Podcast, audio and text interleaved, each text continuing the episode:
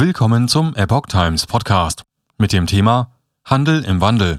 Keine Lust auf Brexit-Ärger. Die Iren umschiffen Großbritannien. Ein Artikel von Oliver Schubert vom 27. März 2022. Irland meidet Transit durch England nach dem Brexit und weicht auf neue Routen in Richtung europäisches Festland aus. Es war ein langes Hin und Her mit vielen Debatten, noch mehr Kritik und eine Suche nach dem geschmeidigsten Weg aus dem, aus britischer Sicht, Dilemma EU. Letztlich mündete das Ganze in den Brexit, einen schrittweisen Abschied aus der Gemeinschaft. Seit dem 1. Januar 2021 ist der Ausstieg nun vollzogen. Damit hatte sich der Handel mit den Mitgliedstaaten stark verändert. Statt praktisch hindernisfreiem Handelsverkehr heißt es jetzt an englischen Grenzen wieder stapelweise Zollpapiere vorlegen und mitunter stundenlang auf die Abwicklung warten. Das alles kostet Zeit und vor allem Geld. Daher haben sich die Speditionen des irischen Nachbarn inzwischen andere Handelswege gesucht und nehmen dafür große Umwege in Kauf. Die bewältigen sie mit Hilfe von neuem direkten Schiffsverbindungen zum europäischen Kontinent. Simon McKeever, Chef der Irish Export Association, ist begeistert. Handel verhalte sich wie Wasser, er fließt den Weg des geringsten Widerstandes zitiert ihn die Neue Züricher Zeitung.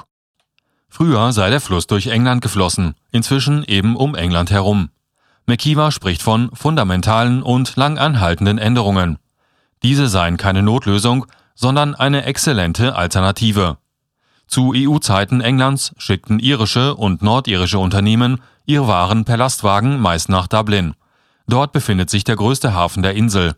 Per Fähre ging es weiter zum nur 100 Kilometer entfernten Hafen im walisischen Holyhead. Dann fuhren die Trucker quer durch England zum Ärmelkanal, um sich und ihre Waren von Dover nach Calais einzuschiffen. Dank des englischen Brexits boomt der Handel nun im Rosslare Europort, einem Hafen im Südosten Irlands nahe der Stadt Wexford. Seit dem Ausstieg zum 1. Januar 2021 hat sich der Fährverkehr dort vervierfacht, sagt Glenn Kerr, Geschäftsführer von Rosslare Europort, gegenüber dem Handelsblatt. Gab es vor dem Brexit wöchentlich zehn Verbindungen zum Festland, sind es nun mindestens 36.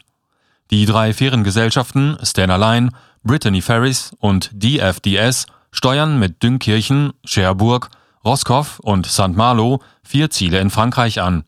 Hinzu kommt als spanische Destination Bilbao. Glenn Kerr freut sich über den Trubel. Die Zahl der Lastwagen habe sich seit Brexit-Beginn verfünffacht. Gewinner und Verlierer. Rosslare ist ein Gewinner des Brexits, schreibt das Handelsblatt. Doch auch insgesamt stehe Irland wirtschaftlich besser da, als zu erwarten war. Trotz Brexit und Corona-Pandemie wuchs die Wirtschaft auf der grünen Insel um 3,4 Prozent. Laut Handelsblatt ein Rekord im rezessionsgeplagten Europa. Deutliche Steigerungen gab es beim Absatz von Pharmaprodukten, Medizintechnik und Dienstleistungen im Bereich IT. Der Fährhafen Rosslare oder Irlands Hauptstadt Dublin sind dabei die größten Profiteure. Etwa 100 Finanzfirmen haben ihren Sitz von London nach Dublin verlegt. 3000 Arbeitsplätze sind dadurch entstanden, schreibt das Handelsblatt weiter. Doch hat der Brexit auch für Irland zwei Seiten. So gibt es auch Verlierer. Betroffen sind viele kleine Firmen, die ausschließlich Handel mit Großbritannien treiben, vor allem aus den Bereichen Landwirtschaft und Fischerei. Daher dürfte dem Aufschwung ein kurzes Leben bescholten sein, denn schon in diesem Jahr könnte der Brexit auch in Irland Spuren hinterlassen, so das Handelsblatt. Dublins Hafen wird abgehängt. Die Landebrücke ist weg. Ich dachte, sie kommen zurück, aber das ist nicht geschehen, sagte Eomani O'Reilly, Hafenchef in Dublin. Vor dem Brexit wurden dort etwa zwei Drittel des Frachtverkehrs mit England abgewickelt, nun ist es nur noch etwa die Hälfte, sagte O'Reilly in einem Interview mit der Irish Times.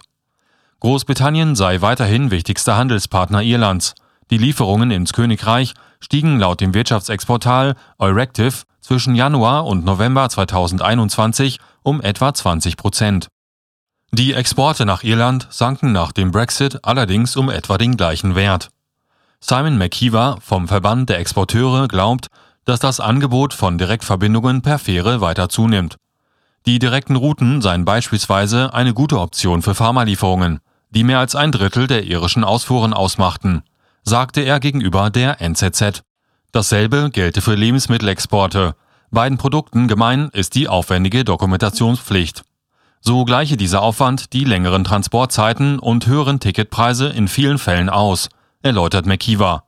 Er verweist zudem darauf, dass es beim Transit durch England immer wieder zu Verspätungen bei der Abfertigung komme. Dieser Artikel erschien zuerst in der Epoch Times Wochenzeitung, Ausgabe 36 vom 26. März 2022.